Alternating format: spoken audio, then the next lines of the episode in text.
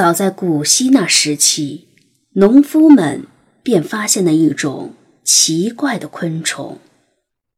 这种昆虫半身直起，庄严地立在被太阳灼烧的青草上，宽阔的宛如轻纱的薄翼拖曳着，前臂如同手臂伸向半空，好像是在向上天祈祷。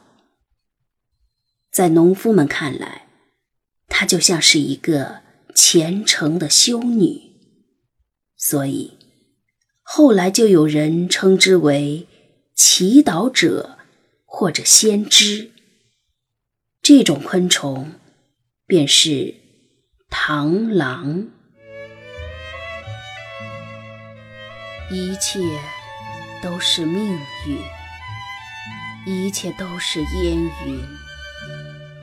一切都是没有结局的开始，一切都是稍纵即逝的追寻。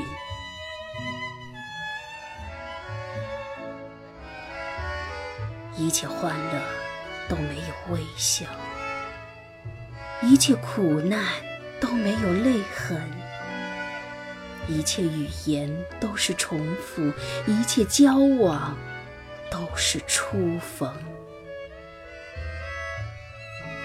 一切爱情都在心里，一切往事都在梦中，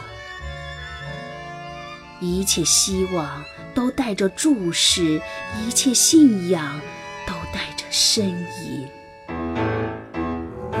一切爆发都有片刻的宁静，一切死亡都有冗长的回声。